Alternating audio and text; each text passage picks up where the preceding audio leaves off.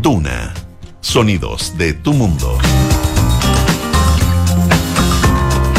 Muy buenas tardes, estamos en Terapia Chilensis, soy Arturo Fontaine, estamos sin la José y echándola ya de menos, pero estamos aquí con Noam Titelman, que nos acompaña todos los martes y es un eh, elemento clave de, este, de este programa. ¿Cómo estás, Noam? Muchas gracias, Arturo. Aquí estamos, extrañando a la José, pero ya vendrá más adelante. Ya vendrá. Eh, parece que los festejos de Año Nuevo fueron... no sea mal hablado. fueron largos, digamos. ¿no? ¿Cómo estuvieron tu festejo? Yo me, niego a, esta obligación que hay de pasarlo bien en Año Nuevo. Yo me quedé durmiendo como a las 11 de la noche, ni supe cuándo llegó el Año Nuevo. Y creo que está muy bien. ¿Hasta cuándo esta obligación de tener que celebrarlo? Yo no lo entiendo. Eh, pero los que lo pasaron bien adelante, pero yo por mi parte... Así que despertaste, despertaste con el Año Nuevo ya Sí, es que, eh, mira, yo entiendo que la, celebración tiene su valor simbólico y el año nuevo, como cualquier otro día o momento, tiene su valor simbólico, pero lo que me carga es esta sensación de que si no lo estás disfrutando a concho, estás haciendo algo mal, me parece que Además que, no sé, ya pero la idea de quemar el año viejo, ¿no? sí, sí, está bien, está bien. Además, todavía nos quedan como estos dos meses que uno nunca sabe hasta cuándo está bien decir feliz año nuevo. Y nos falta los que están como ya entrando marzo, todavía diciendo en la oficina feliz año nuevo. Qué gente más insoportable. qué tanta felicidad. ¿Desde cuándo hay que aceptar ser tan feliz en la vida, la verdad? Oye, eh, bueno, eh, una de las noticias justo de fin de año fue el tema de los indultos del presidente. Y hoy día hay una declaración de la, de la Corte, digamos, de, la Corte Suprema, ¿no? del Pleno sobre el tema. Eh, ¿cómo, ¿Cómo viste tú el, tema de los indultos? Sí. Se venía discutiendo de antes, la verdad. Claro, bueno, está de promesa campaña y qué sé yo. Pero yo creo que hay dos indultos muy distintos. Hay dos grandes razones por las que se justifican digamos, acertadamente o no los indultos en general. Uno es por razones más bien ligadas como un criterio de, humanitario, sobre todo si es que se considera que hay un castigo excesivo o hay condiciones que hacen que lo que en un momento pareció que fue un juicio acertado hoy día podría no serlo, ese tipo de argumentos que de alguna manera es lo que está detrás del indulto de, de, de Mateluna, que en el fondo se parece bastante a los indultos que hemos visto que han hecho todos los presidentes previamente. Eh, y uno podrá entrar a discutir si eso está bien o está mal, eh, o, en fin, si la institución del indulto en general es algo aceptable o no, porque en el fondo hay una tensión ahí sobre una lógica procedimental de cómo funciona la justicia, o sea, hay instancias formales de apelación y si no, no se logra eh, en, en, esa instancia la idea de que haya una figura que pueda ponerse por encima de esas es al menos controversial, aunque la verdad me parece que en todos los sistemas democráticos existe alguna forma de indulto, algo similar a lo que tenemos. Eh, lo más conocido son los Estados Unidos, que de hecho Trump lo usó de una manera bastante cuestionada, dándole indulto a sus aliados políticos hace poco. Eso es un tipo de discusión, un tipo de indulto. Y lo otro, y el otro argumento que se hace para dar indultos más bien tiene que ver con circunstancias extraordinarias, cuando las sociedades, por ejemplo, tienen momentos de conflicto social o político muy fuerte y que en el fondo los indultos se hacen como una manera de avanzar y de alcanzar paz social y, digamos, encontrar un fundamento a la convivencia pacífica de la sociedad. Y ahí hay ejemplo también en la historia chilena, en la revuelta de la Chaucha, por ejemplo, eh, hace muchas décadas atrás, terminó con una serie de indultos también. Eh, y es el argumento que se ha, tomado para los indultos que se realizaron básicamente a personas presas durante eh, el conflicto o en torno al conflicto del 18 de octubre de 2019. De nuevo, una discusión discutible y podremos argumentar si es que fue apropiado o no. Lo que sí sabemos al menos que fue una, un tema de campaña bastante claro, o sea, no, digamos, no fue sorprendente, fue muchas cosas, pero no diría que fue sorprendente. De hecho, terminó siendo mucho más acotado de lo que en algún momento se había discutido como una gran ley de amnistía. Eh, pero en ambos casos, yo creo que lo que debería haber estado sobre la palestra y haberse tomado la discusión, pero creo que se le ha dado muy poco el, énfasis, es que la condición necesaria para que haya un indulto es el compromiso de no reincidencia. Y, yo no he visto mucho debate sobre si es que las personas que fueron indultadas en este caso, yo creo que en el caso de Mateluna no, eh, creo que todos estaremos de acuerdo que la probabilidad de reincidencia es casi nula, pero en estos otros casos eh, creo que eso es lo que debería estar en el fondo o, puesto sobre el tapete. Las personas que fueron indultadas, hay en ellas un compromiso de que esta, no, este tipo de situación no se va repetir. Hay un esfuerzo genuino por recimentar, digamos, la base de convivencia, que es el argumento con el que se hace esta, este indulto. Hay unas declaraciones de una de las personas indultadas, me parece que en el que, del norte, que, que no van en esa línea. Yo creo que ese debe ser sido el centro del debate que es más o menos el centro del debate siempre que se han hecho estos indultos. ¿ah? También en los indultos de presidente Piñera, eh, Bachelet, eh, eh, Lago, durante todos los periodos cuando ha habido indultos, en fondo se han tomado el debate de esta discusión, si es que los indultados realmente hay un compromiso de no reincidir. Eh, y sobre todo porque creo que se ha ido yendo por la tangente en el debate sobre la mesa de seguridad, que es sobre que una discusión a mí me parece que debe andar por carriles separados. Yo entiendo que para los políticos de derecha es muy complicado porque sus bases lo están presionando frente a una, situación como esta a salirse de la mesa pero me parece que eh, si es que no resulta, si no, no hay fruto, digamos, de la discusión de, de, de, mejoramiento de nuestra seguridad pública a través de un, reformas legales y de otro tipo de, medidas, pagamos el pato todos, digamos. No, no, no, no, no, no veo de qué manera eso conversa con finalmente las necesidades de mejorar en el, uno de los temas prioritarios de, de la ciudadanía. O sea, a mí me encantaría que esas dos cosas pudieran ir por carriles separados. Entiendo que también siendo, digamos, práctico. Evidentemente, desde la oposición había que hacer algún gesto frente a esto, porque yo entiendo que desde sus bases hay mucho malestar por lo que ha ocurrido, pero ojalá esto no termine demoliendo la posibilidad de llegar a sentarse en la mesa por el tema de seguridad. Y, y solo para terminar, cuando el presidente Boric se sentó en la mesa con el presidente Piñera en el tema de niñez, habían argumentos muy similares desde sus bases y desde sus aliados. ¿Cómo es posible sentarse a conversar con que está al frente, si están pasando todas estas cosas, y mientras no se resuelvan todas estas cosas no se puede hacer? Lo mismo ocurrió cuando se sentaron y se conversó para tener un nuevo sistema, un nuevo proceso constituyente en el acuerdo de noviembre. Algunos decían, ¿cómo es posible que se esté sentando a negociar mientras están pasando A, B, C o Z? Eh, siempre hay buenos argumentos para no sentarse en la mesa a negociar, siempre. Eh, eh, y por eso es tan importante que pese a ese argumento haya voluntad suficiente para avanzar, porque si no, no se avanza. Ese, es el costo, digamos, de mm. escuchar esa. Sí, ahora, pero ¿cómo ves tú el, el, el, tema? Porque aquí uno de los puntos es si, esta, si este indulto revela una verdadera voluntad o no, y, ha sido leído como que no por mucha gente eh, de combatir realmente la violencia. O sea, eh, de alguna manera esto ha sido visto como una manera de legitimar eh, la violencia como expresión política, porque eso tienen en común todos los indultados, ¿no? Bueno, hay un tema más de fondo político sobre cómo se relaciona el presidente o el gobierno con dos demandas simultáneas, básicamente, ¿no? O sea, una es cómo se presenta con claridad una, una defensa, un apoyo al uso legítimo de la fuerza por parte del Estado para combatir eh, la delincuencia, digamos, en términos amplios, y yo creo que en particular el crimen organizado, que es lo que está, digamos, es, el, es el nuevo elemento sobre la mesa, lo que yo creo que eh, es, lo que hace distinto. Siempre lo, orden y seguridad pública ha sido un tema importante para la ciudadanía, pero lo novedoso, digamos, lo, lo que lo hace más relevante en este momento ha sido la emergencia de, de del crimen organizado. Y en particular el crimen organizado tiene una, la, tiene una cualidad que lo hace muy difícil de combatir, que es que hace retroceder el Estado, ¿no? Entonces, en muchas poblaciones el narco termina ocupando el espacio de red de seguridad social en lugar del Estado. Y eso hace muy, muy difícil de combatir.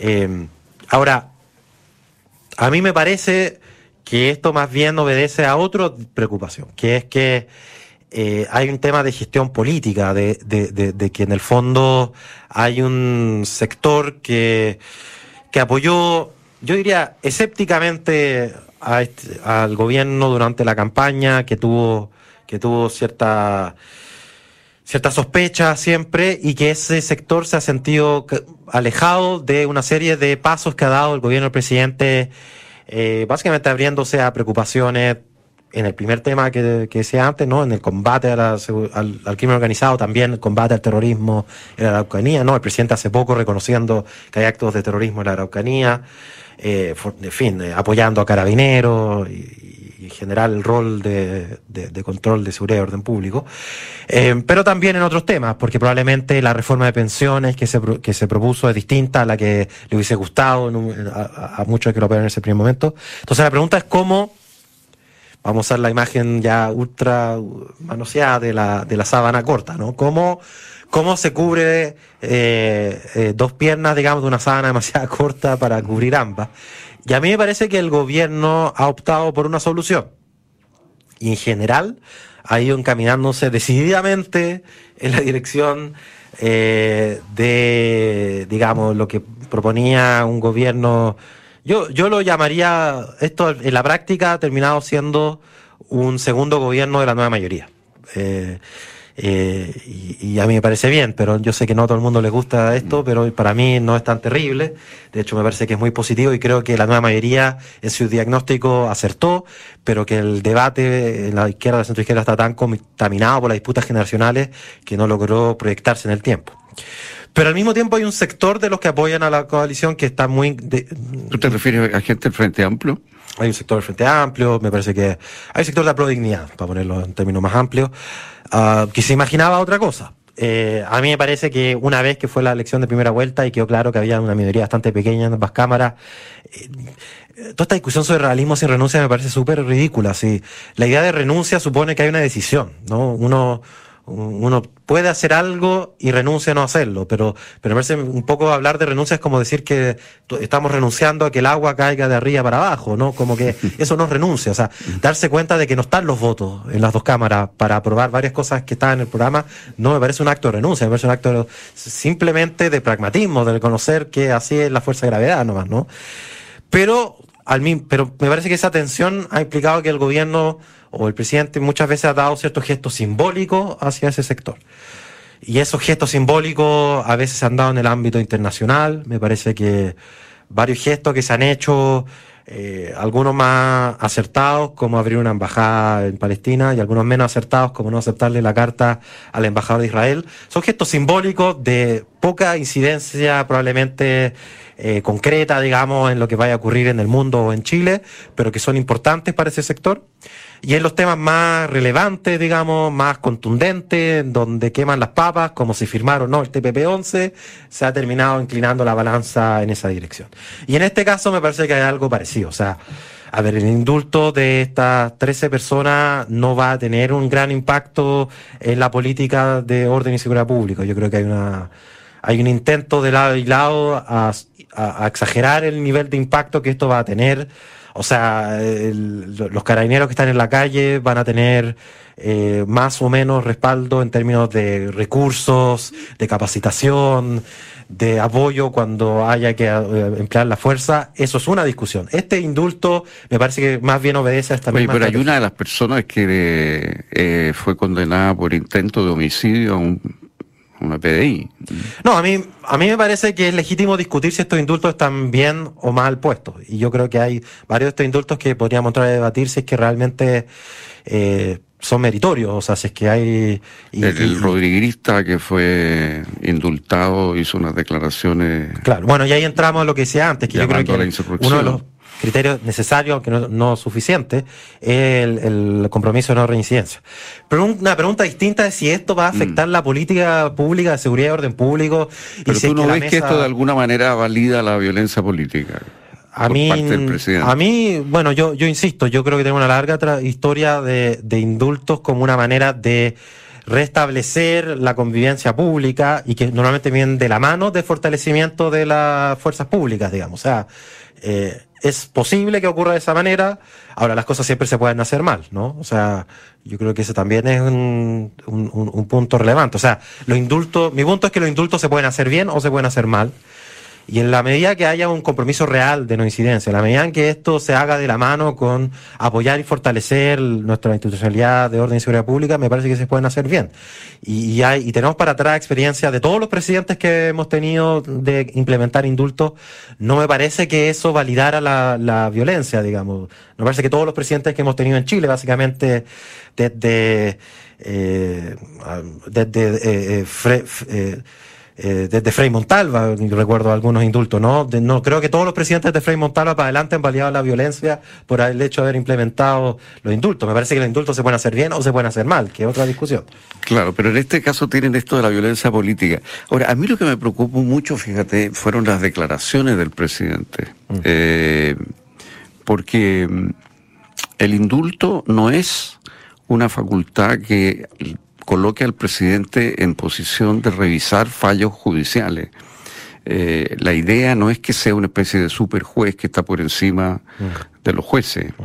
Eh, la idea es que simplemente por razones humanitarias se perdona la pena, pero no, no, no, no, no se ha borrado el delito, digamos. Eh, no, no. Entonces, cuando el presidente dice que en el caso de Mateluna hubo falla, eh, y que de alguna manera la justicia no estuvo a la altura.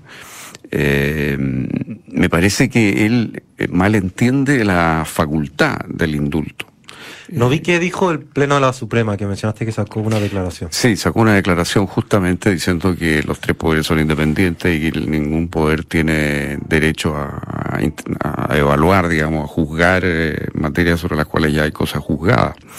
Eh, es una declaración bastante dura y bastante grave. Y, claro, lo que la declaración no hace es explicar lo que es el indulto, pero el indulto básicamente es eso, es, es, es, que se perdona la pena, pero no se evalúa de nuevo la culpabilidad de la persona.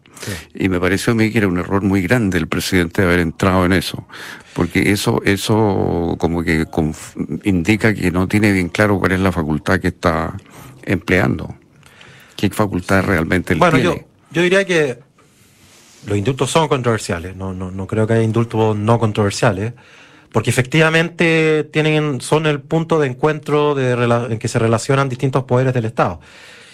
Y, eso ocurre en, varios lados. O sea, lo, es verdad que haya, autonomía de, lo, de, los poderes, pero no es cierto que no se relacionen entre ellos. O sea, eh, los, tribunales pueden juzgar a, personas que están en los otros poderes, el legislativo legisla cosas que tienen que aplicar los, tribunales y el ejecutivo ejecuta las leyes del poder legislativo y juega un rol relevante, por ejemplo, en nombramientos, como estamos viendo ahora con la Corte Suprema, la relación entre la Corte Suprema y presidente para elegir a la Fiscalía y en fin, o sea, hay, hay relaciones, ¿no es cierto?, que no estén relacionados.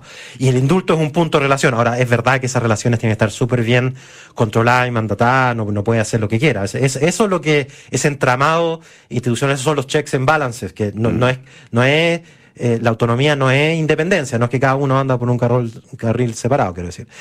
Eh, ahora, habiendo dicho eso, eh, efectivamente el indulto, a diferencia de una amnistía, eh, significa que hay una pena, que, o sea, hay, hay una condena ejecutorial y, lo que es, y, se perdona la pena, básicamente. Eh, claro, porque la amnistía justamente, que tiende a ser general, ¿no es cierto?, eh, produce una, un, un efecto que es que no, no hay delito porque se considera que las acciones ocurrieron en el marco, por ejemplo, de una revolución o de una situación general de violencia política, etcétera. Que igual son muy controversiales, no, no vamos a decir no, todo, por supuesto, pero y eso es por ley, digamos, ¿no? En cambio, el indulto es una facultad privativa del presidente en la cual él dice en tal y tales casos no se aplica la pena pero no entra a juzgar el delito. Yo creo muy grave que el presidente haya hecho eso, porque eh, indica, insisto, como que él no conociera bien la facultad que está empleando eh, y confunde gravemente las cosas. Ahora, eh, yendo a la cosa más general, si tú me preguntaras a mí, yo, yo creo que el indulto no debería existir. Yo creo que el indulto presidencial es un resabio de, de, de viejas prácticas monárquicas y donde el, jefe de Estado perdona, digamos, a fin de año, una serie de gente. Yo sé que existe en casi todos los países, no sé si en alguno que no existe, y es muy tradicional. yo no lo conozco, país donde no, democracia donde no existe. Creo que en Chile el único presidente que no indultó a nadie, me parece, fue Jorge Alessandri, eh, que, que, que, no quiso ¿Por qué será? ¿No tendrá amigos? No sé, ¿qué, dio algún argumento para no...? Eh, no, yo creo que él no era partidario de que existiera la facultad y no la, no la ejerció. Eh, pero mm, es un tema muy discutible, que, porque se presta para esta discusión que estamos viendo hoy día, digamos, ¿no? En la cual en realidad el presidente se ve puesto en situación de tener que decirle a alguien que pide públicamente, además esto es una, noticia pública, ser indultado, tiene que decirle no, o sí. ¿no? Entonces crea una situación política complicada pero en todo caso el sentido es ese, eh, no es lo que dijo el presidente de que el caso está mal estudiado o que hubo irregularidades o que las pruebas no son convincentes, él no tiene nada que evaluar desde ese punto de vista. Sí, ahora él podrá también tener una opinión, eso todos, todos podremos tener nuestras opiniones sobre si se hizo bien o no ese proceso, pero efectivamente el indulto no no implica eso necesariamente. Ahora, para ponerle una gota más o un pelo más a la sopa, creo que se suma un incidente más en que se ha ido crecientemente tensionando la relación entre la Corte Suprema y el presidente, porque en paralelo todavía no hemos podido nombrar fiscal nacional, mm. eh, y en parte esto se está traduciendo en un gallito de poder, una tensión, digamos, entre los poderes del, del Estado, eh, donde obviamente una parte importante es la tensión entre Ejecutivo y, y Corte Suprema. Y eso es muy, muy complejo, digamos, esas relaciones. son un llamado, un llamado telefónico que fue muy cuestionado del presidente al presidente de la Corte Suprema, eh, a propósito del tema del, que tú señalas. Sí, ahora, me parece que. Hay un clima de tensión. El llamado en sí digamos, en otro ambiente y en otras circunstancias, probablemente no hubiese generado la misma reacción. Yo creo que solo se explica la reacción por lo que venía antes. Bueno, esto es mm. como todas las peleas, ¿no? Eh, mm. Todo es una reacción a una reacción previa. Eh, y, eso, y esto, digamos, le suma más a esa, a esa dificultad. Eh, a ver, los indultos también, en teoría, tienen como uno de sus objetivos tratar de apaciguar los ánimos. O sea, generar menos tensiones en la sociedad. Eh, y yo creo que también eh, podemos entrar a discutir si estos indultos han logrado hacer eso o no. Creo que también es una discusión. pero, tú, ves que hay un cierto una, una tensión entre, entre en este momento entre la presidencia y, y en la Corte Suprema. No, yo creo que todos los chilenos hemos visto, por ejemplo, en la nominación de, del fiscal nacional esa dificultad. Eh, hay una parte de esa tensión que es intrínseca a nuestra institucionalidad, o sea, está, pensada para que haya cierto cierto tironeo de la mm. forma en que se nombra el fiscal nacional, está pensada para que, para que eso ocurra. Pero bueno, esto, esto es parte también, tiene que ver con que una cosa son las estructuras institucionales, las leyes, las reglas, y otras como los actores funcionan en ellas y las mismas instituciones, las mismas reglas, las mismas leyes, con distintos actores funcionan de manera muy distinta. Y, esto es aún más notorio en otro espacio, eh, en, el, en, el, Reino Unido, por ejemplo, donde hay muchas reglas no escritas, que son tradiciones nomás. Eh, eh, eso ocurre con mucha frecuencia, que en el fondo descansa en la buena voluntad, digamos, de los actores que, que, están ahí, que están ahí presentes. Hay mucha, hay mucha tradición milenaria, literalmente, ¿no? De cosas, cómo se presentan distintos cargos, cómo se votan distintos cargos. Eh, y, y, ocurre en todos los niveles, ¿no? La, por eso, aunque tuviéramos la constitución de Finlandia, no seríamos Finlandia, ¿no? Porque una cosa es cómo está el procedimiento y otra cosa es cómo se establece en el funcionamiento. Eso ocurre en la nominación del fiscal nacional, pero también con los indultos, también con todo lo que, lo que estamos viendo en esta instancia. Y algo de esto, no, no quiero Tampoco esto es como el chiste de los fariseos, que siempre uno termina hablando de los mismos temas, pero, pero, pero algo de esto tiene que ver con un clima nacional mucho menos proclive a, los acuerdos, a, digamos, a que todo fluya en, en, una en buena disposición y hay mucha tentación, digamos, de, de, de, de, bueno, de que todos los ánimos se crispen con mucha, con mucha rapidez. Vamos a ver todavía, yo, yo creo que mm, es posible que esta tensión, digamos, ahí yo, yo, yo de verdad creo que lo que ocurrió con el indulto de Mateluna no muy distinto, de Mateluna no muy distinto con los indultos previos, y más allá de ciertas tensiones que se van a dar, no creo que es una tensión que se sostenga en el tiempo. Digamos. Yo creo que va a ser parecido a los indultos de los presidentes anteriores. ¿Tú crees que se va a volver a la mesa de negociaciones sobre el tema? No, no, no. Mi punto es que ese indulto de Nataluna creo que es un indulto parecido a lo anterior, donde una controversia, a ver, hubo cierta controversia, pero la, política siguió funcionando, su curso natural, que, que, que me parece que es lo razonable. Yo creo que este otro, esta otra rama, digamos, los indultos por el eh, estallido social, pueden tener consecuencias de largo plazo. Yo creo que ahí va a estar la pregunta. Eso vamos a ver en los próximos meses, digamos, si es que la oposición considera que esto es algo que no les gusta, que van a criticar fuertemente, o es algo que derechamente quiebra las confianzas a tal nivel que no se van a sentar en la mesa. Yo espero, deseo que sea lo primero, pero vamos a ver eso lo que ocurra en los próximos meses. Eso, eso está en desarrollo. En Una este noticia en momento. desarrollo, absolutamente. sí. Pero, pero, pero ha producido como una sensación de, de desconfianza esto en la, en la oposición, da la impresión por todas las, reacc- las reacciones que uno ha visto. ¿no? Sí, pero mira, yo no sé si es por el optimismo de un nuevo año que comienza y todo, pero en el último tiempo siento que ha habido un ánimo, al menos de dar el beneficio de la duda, eh, y, y yo espero que se mantenga. Cuando esas cosas se quiebran, terminamos en cosas como lo que estamos viendo en Brasil, ¿no? Que Bolsonaro se fue, se mandó a cambiar a otro país, eh, básicamente acusó que había fraude electoral. Eh, en fin, hay una hay como una grieta, como, bueno, la grieta que es cuando se habla de la política argentina, o sea, estamos en un vecindario donde lo, lo común, lo frecuente es que ocurra eso, que, que no haya disposición para sentarse en la mesa a conversar.